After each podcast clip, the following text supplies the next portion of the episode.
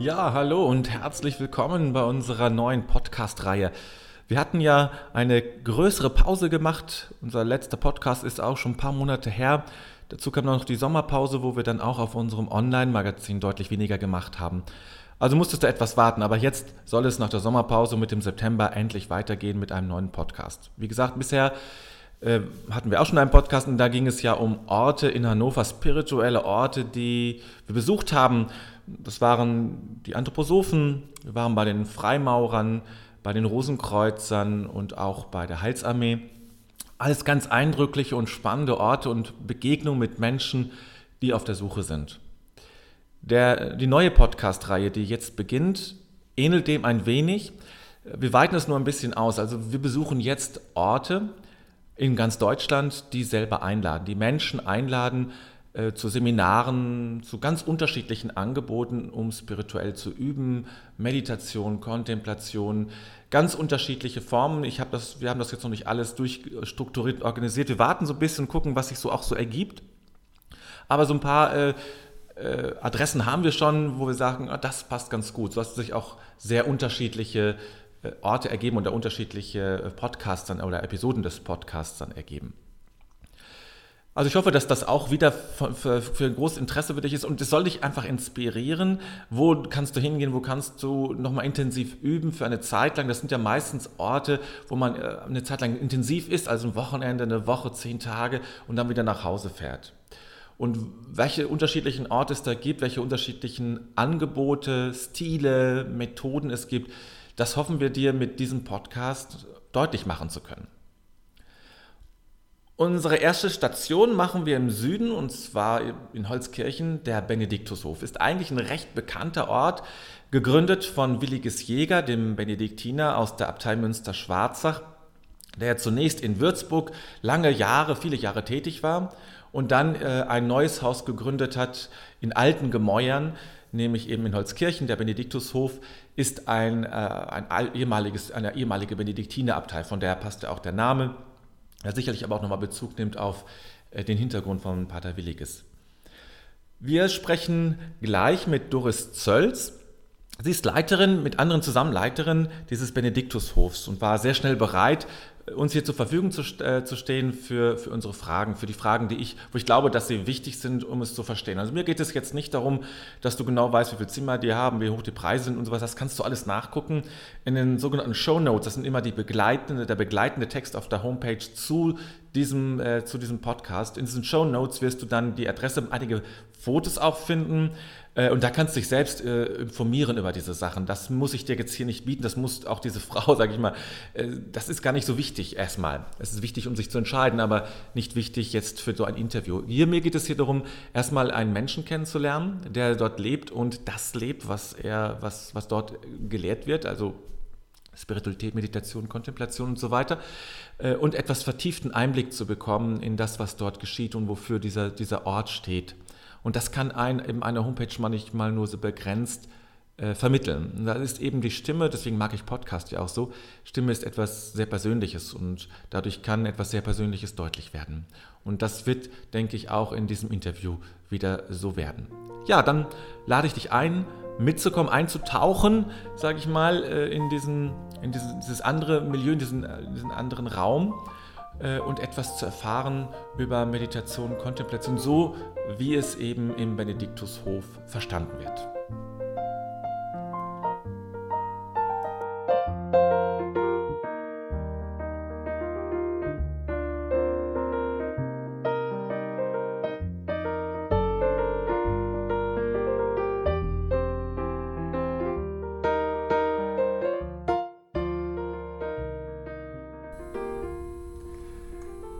Ja, herzlich willkommen, Frau Zöll. Schön, dass Sie Zeit gefunden haben für uns an diesem Dienstagnachmittag, an diesem wahrscheinlich auch bei Ihnen wunderschönen sonnigen Tag und warmen Tag.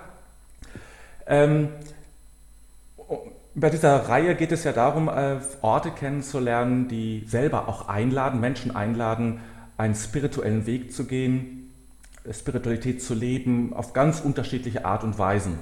Das können sehr christliche äh, Häuser sein, aber auch Häuser, die jetzt eher weiter gefasst sind noch, die sich jetzt keiner Konfession zugehörig fühlen. Ich glaube, dazu gehört auch der Benediktushof, oder? Ja, Ja, er versteht sich als konfessions nicht gebunden, sagen wir mal, als konfessions nicht gebunden. Ja. Und äh, auch als religionsübergreifend. Ja. Was würden Sie sagen, was ist der Benediktushof eigentlich im Kern? Im Kern ist er offiziell ein Tagungs- und Seminarhaus ja. für Meditation und Achtsamkeit. Ja. Und diese spirituelle Ausrichtung sollte auch im Haus selbst, nicht nur in Kursen, sondern auch im ganzen Haus äh, leben und nach außen strahlen. Ja, und ähm, ich stelle mir die Frage, wie, äh, wie macht man das? Also mit, Sie haben viele Mitarbeiter, die kommen ja aus sehr unterschiedlichen Kontexten vermutlich. Äh, und ich habe selber mal früher ein Haus geleitet und weiß, es ist nicht immer ganz einfach, alle Mitarbeiter auch für, diese, für die Besonderheit eines Ortes immer zu sensibilisieren. Vielleicht kommen auch nicht alle aus, aus absoluter Überzeugung jetzt dahin. Manche suchen auch einfach einen Job. Wie, wie können Sie Ihre Mitarbeiter, darum geht es ja auch, Ihre Mitarbeiter so sensibilisieren, dass ihnen diese Stille gelingt?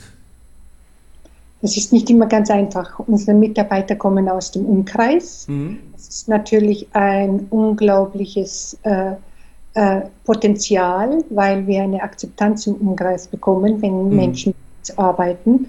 Aber sie haben mit dem Thema selbst erst einmal gar nichts zu tun.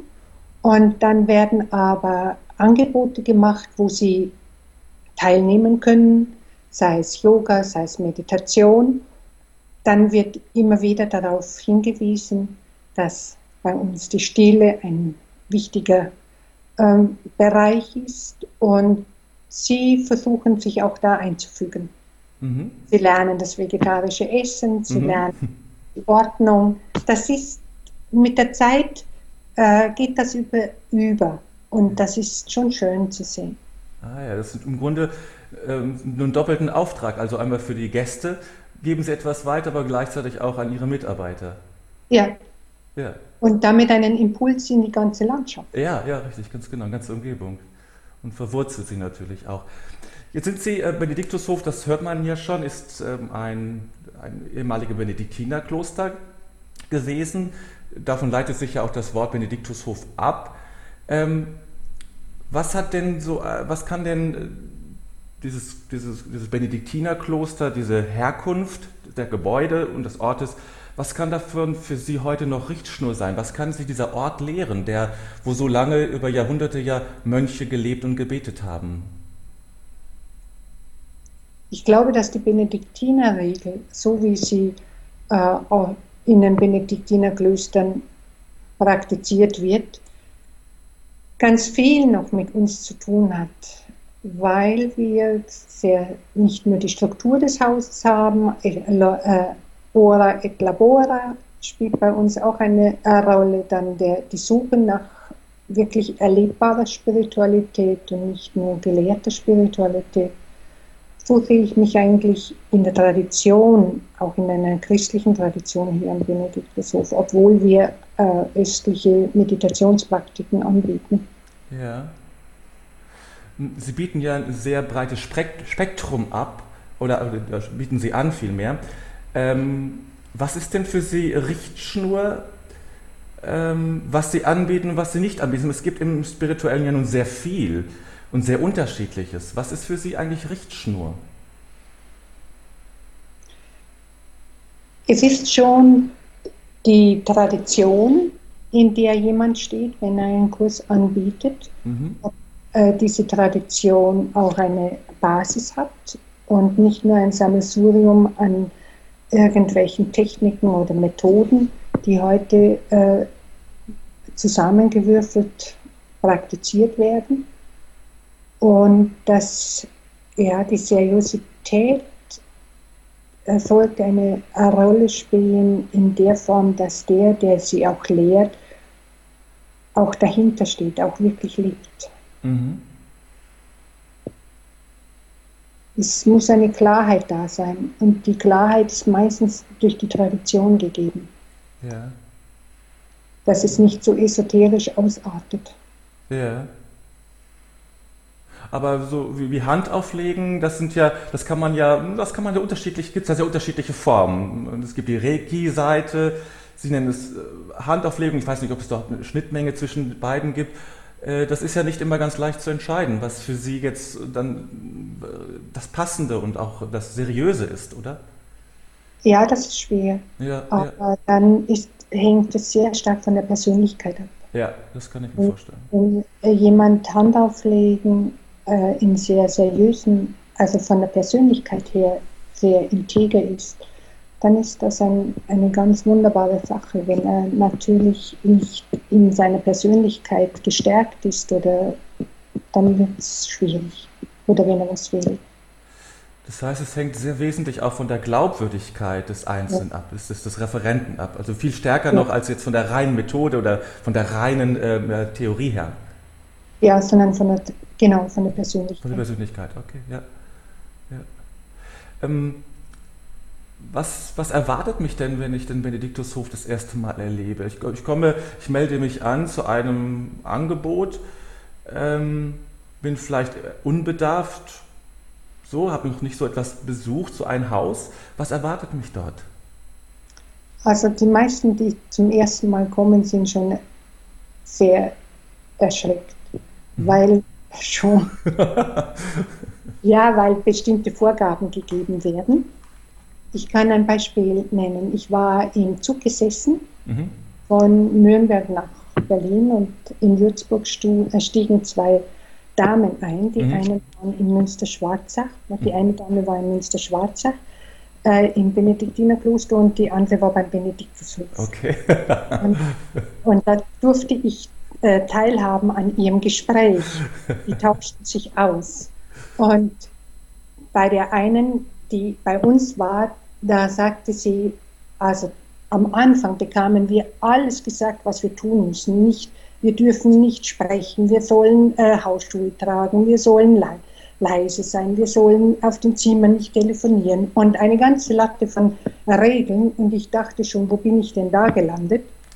Und nach dem Wochenende muss ich sagen, es war wunderbar. Mhm. Und was sagte die andere Frau? Das würde mich natürlich auch interessieren. Die andere Dame sagte, bei uns durfte man so viel sprechen, wie man wollte. Und das war, war sehr schön, aber es war ja zu unruhig. Ah, okay, ja. Also sie kam nicht in diese Tiefe wie äh, die andere Dame. Ja. Was, was macht Stille mit Menschen? Erstmal macht es ihnen Angst Mhm. Dann macht es sie sehr unsicher. Mhm. Dann versuchen sie es durch Lachen oder Tuscheln oder mit Augen sprechen äh, aus, zu, äh, ausgleichen. Und wenn alles nicht geht, dann werden sie auf sich selbst zurückgeworfen und diese Stille verändert sie. Mhm. Das das macht mit ihnen etwas, was sie erst merken, wenn sie aus dem Hof draußen sind. Mhm. Wenn sie im Auto sitzen, wenn sie im Zug sitzen, merken sie, dass sich etwas verändert hat. Dass sie stiller werden, dass sie innerlich ausgeglichener werden. Deswegen ist die Stille für uns, obwohl es schwer ist, durchzuhalten, eine der obersten Prinzipien. Ja, das ist aber was, was ist das besondere Moment, was Stille da verändert? Also wie, wie, wie gelingt das der Stille, mich so zu verändern, ohne dass ich es sofort merke, sondern erst im Nachhinein sozusagen? Was, was ist dieses Moment? Wenn, die, wenn wir aufhören zu sprechen, dann wird erstmal der Geist ganz laut. Und wenn aber dieser Geist nicht die Möglichkeit hat, sich auszudrücken, dann wird er leiser. Mhm. Und diese äh, Gedankenreduzierung, die macht die Erholsamkeit, also das Erholsame. Okay, aber das Erholsame verändert mich noch nicht. Um es, damit es wirklich eine Veränderung da ist, ja. äh, braucht es mehr Übung. Ja. Äh, mehr Übung der Stille. Das erreicht ein Wochenende nicht. Aber ich kann merken, mhm. dass es nicht, also dass es mir gut tut. Ja, ja, das kann ich mir vorstellen, ja. Ja. Es ist ja ein Moment, das in, wenn ich das richtig sehe, in allen Religionen eine große Rolle spielt, in allen, sage ich mal, mystischen Traditionen der Religionen, oder? Die Stille? Ich glaube, ohne die Stille geht gar nicht. Ja. Also, wie möchte ich meinen Geist ruhig bringen, wenn ich den Mund nicht zubringe? ja, das also das, das geht nicht. Und ja. überhaupt äh, lauschen zu können. Also für mich ist, sind die Worte von Kierkegaard so toll. Der sagte, beten ist, dachte ich, wäre sprechen. Mhm. Dann erlebte ich, beten ist schweigen. Und dann erfuhr ich, beten ist hören. Mhm. Und dieses Lauschen wirklich auf das, was jenseits meiner eigenen Gedanken ist, das geht ja für mich nur in der Stille. Ja, damit trifft es sich natürlich mit der Benediktsregel, die ja mit dem Wort hören beginnt. Ja, das ja. ist ja ganz schön eigentlich. Man, manche übersetzen es ja sogar mit lauschen, nicht mit hören, weil es noch aktiv, ein, ein, so, ein, so ein hingebungsvolleres äh, Form ist. Ne? Lauschen ist so Hingabe. Ja, genau. Es ist mehr als hören, das ist so, ja, wir hören viel, aber lauschen, ja. das ist so, das ist mehr. Mit allen Sinnen da. Genau. Ähm, ein bisschen haben Sie ja schon erwähnt, was Sie anbieten. Und ich hatte ja auch das eine oder andere schon eingegeben. Aber vielleicht können Sie uns ein bisschen so einen Überblick verschaffen, was, was Sie Menschen, welche Wege Sie Menschen anbieten, in diese Stille hineinzukommen und in diese innere Veränderung. Es sind natürlich die äh, traditionellen äh, Angebote der Kontemplation, mhm. dann äh, des Zen, mhm. dann Vipassana. Mhm äh, Yoga. Und was jetzt einen sehr äh, starken äh, Aspekt hervor äh, eingenommen hat, das ist MBSR, mhm. also äh, Achtsamkeitstraining. Ja. Das, das nimmt einen starken, äh, ja, hat starken Zulauf, weil die Menschen auch so unter Stress stehen dann was Sufi mhm. haben, aber die Sufis sind nicht leise normalerweise. Ja.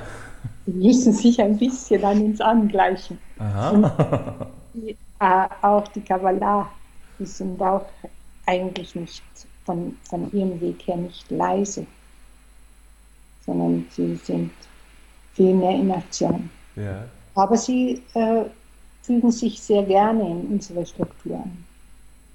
Kann ja auch eine gute Ergänzung sein, also so das eine wie das andere in so, ja. solchen Formen hineinzubringen, ja. Dann haben wir äh, Symposien mhm. über Philosophie, Psychologie, auch Heilen, äh, die jetzt nicht im Schweigen stattfinden. Mhm. Da ist manchmal so, dass man am Morgen zum Beispiel schweigt oder am Abend schweigt je nachdem. Aber die Kurse sind natürlich nicht im Schweigen. Mhm.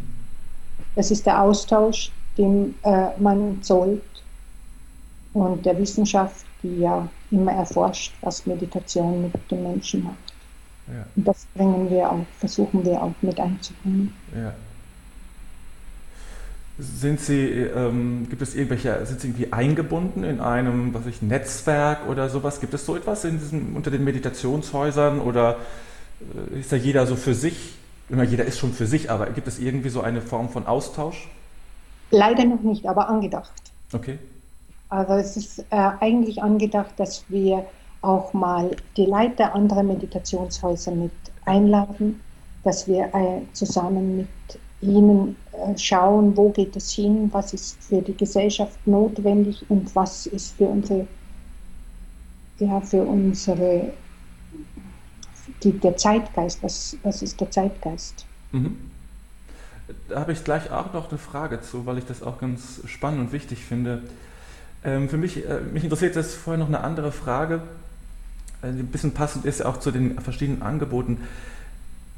Sind alle Menschen für die Meditation geeignet? Also es gibt ja Menschen, die sagen, nee, das ist überhaupt nichts für mich. Also die ganze Zeit, ähm, ich weiß nicht, vielleicht ist es ja so, vielleicht gibt es Menschen, die für diese Form der Meditation, der, des, des längeren Schweigens, sage ich mal, nicht geeignet sind, oder? Was meinen Sie? Was ist Ihre Erfahrung? Also nicht geeignet würde ich nicht sagen, sondern es ist im Moment in Ihrem Lebenszusammenhang nicht dran. Ah, okay, ja. Also zu einem späteren Augenblick vielleicht. Kann es jederzeit sein. Ja. Aber nicht geeignet würde ich da nicht sagen, weil ich glaube, dass die, das Gebet oder wenn man jetzt Meditation auch als Gebet bezeichnen möchte, dass das etwas ist, was wirklich zum Menschen dazugehört. Ja. Auch die Stille oder das Schweigen, das ist, das glaube ich, gehört dazu. Aber manch, bei manchen ist es nicht dran. Ja. Und, oder sie gehen andere Wege. Manche gehen in die Natur hinaus, aber da es auch Schweigen. Oder was heute ganz stark ist, ist der Sport, wo mhm. sie in den Extremsport gehen und dadurch auch die äh, sich reduzieren, also in mhm. ihren Gedanken durch die starke Konzentration auf die schwierige Situation, zum ah. Beispiel Climbing. Das ist eine sehr starke äh, Konzentration und dadurch kommen die natürlich an diese, diese Erfahrungen heran, die wir durch die Meditation versuchen zu äh, bekommen. Mhm. Und was die Schwierigkeit ist, ist die, dass sie natürlich immer stärker oder immer schwierige Situationen brauchen, um in, diese, in diesen Flow zu kommen. In unserer Übung ist es, im ganz normalen Alltag das zu können. Ja, ja.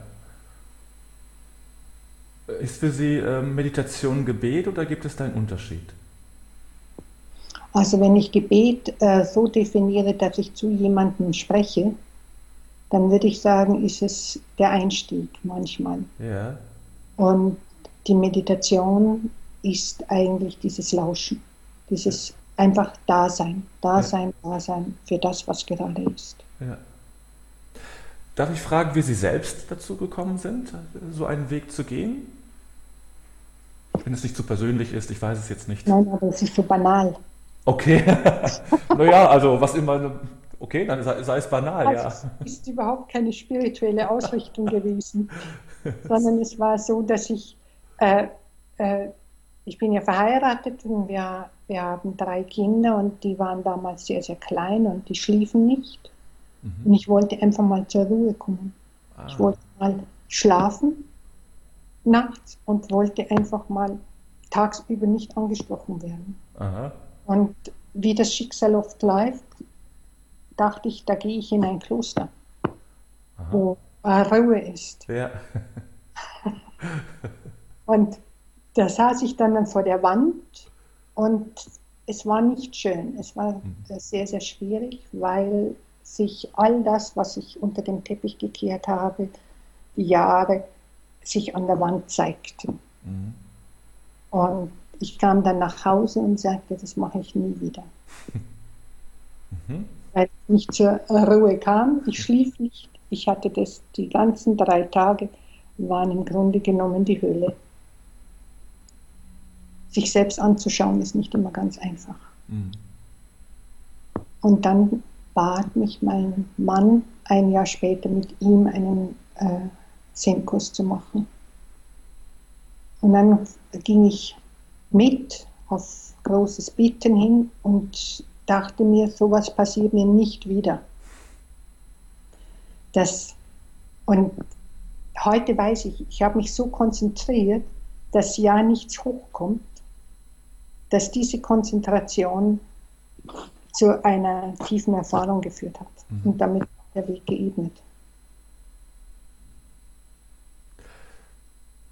Ja, ich finde es einfach ganz schön, dass es nicht so eine, ja, so eine Berufungsgeschichte ist oder sowas, ja, sondern eigentlich sind da manchmal genau diese Geschichten, die sagen banal, die äh, eigentlich viel, äh, ähm, gerade Zuhören, glaube ich, viel befreiender sein kann. Es kann eben so was ganz Schlichtes sein, was äh, Menschen oder was Sie in diesem Fall äh, zur Meditation geführt hat. Und ähm, äh, das kann oft viel ermutigender sein, als wenn es dann ein ganz großes Erlebnis ist und alle warten darauf, dass sie es auch bekommen.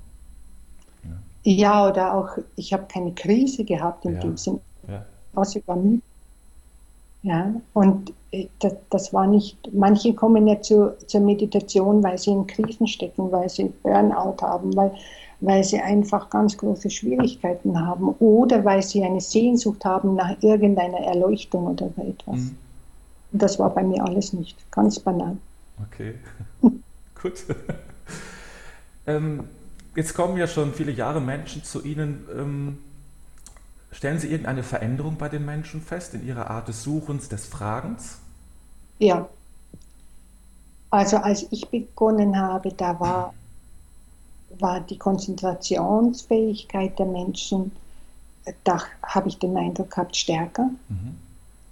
Auch das sich hineingeben, einfach mitzumachen, ohne es äh, gleich zu hinterfragen. Mhm. Heute muss es alles erklärt werden. Sie, und wenn es ihnen nicht einleuchtet, dann äh, sehen sie es gar nicht ein, dass sie das machen sollen. Mhm. Also die sind viel selbst, äh, selbstbewusster, würde ich gar nicht sagen, aber sie sind, äh, sie lassen sich sehr, sehr schwer auf eine Übung ein, ohne mhm. dass man ihnen erklärt, warum und wieso und weshalb. Mhm fällt ihnen schwer, sich auch zu konzentrieren. Also das ist auch zurückgegangen. Mhm. Worauf führen Sie das zurück? Oder können Sie das auf etwas zurückführen?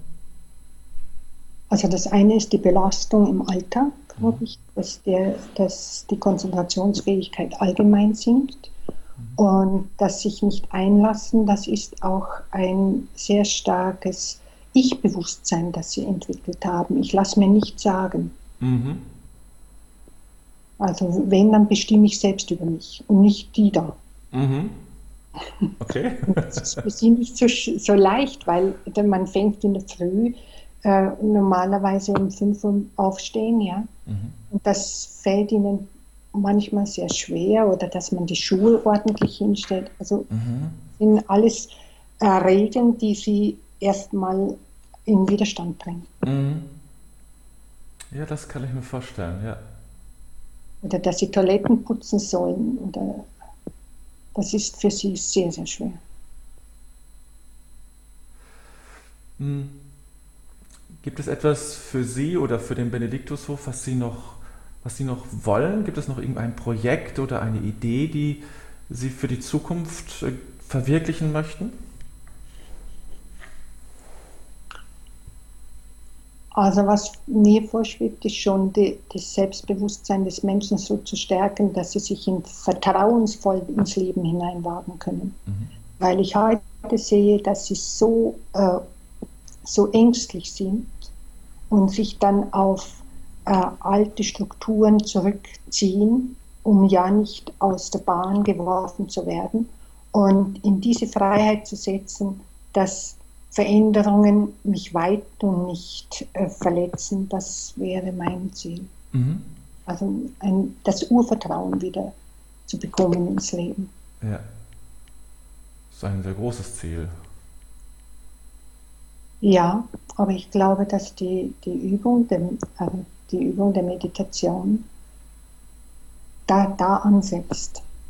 Da ansetzt. Wenn ich lausche, wie das Leben sich in mir vollzieht, wie das Leben in mir pulsiert, dann habe ich mit jedem Atemzug im Grunde genommen schon die Erfahrung, ich werde gelebt. Und dieses Urvertrauen wird gestärkt.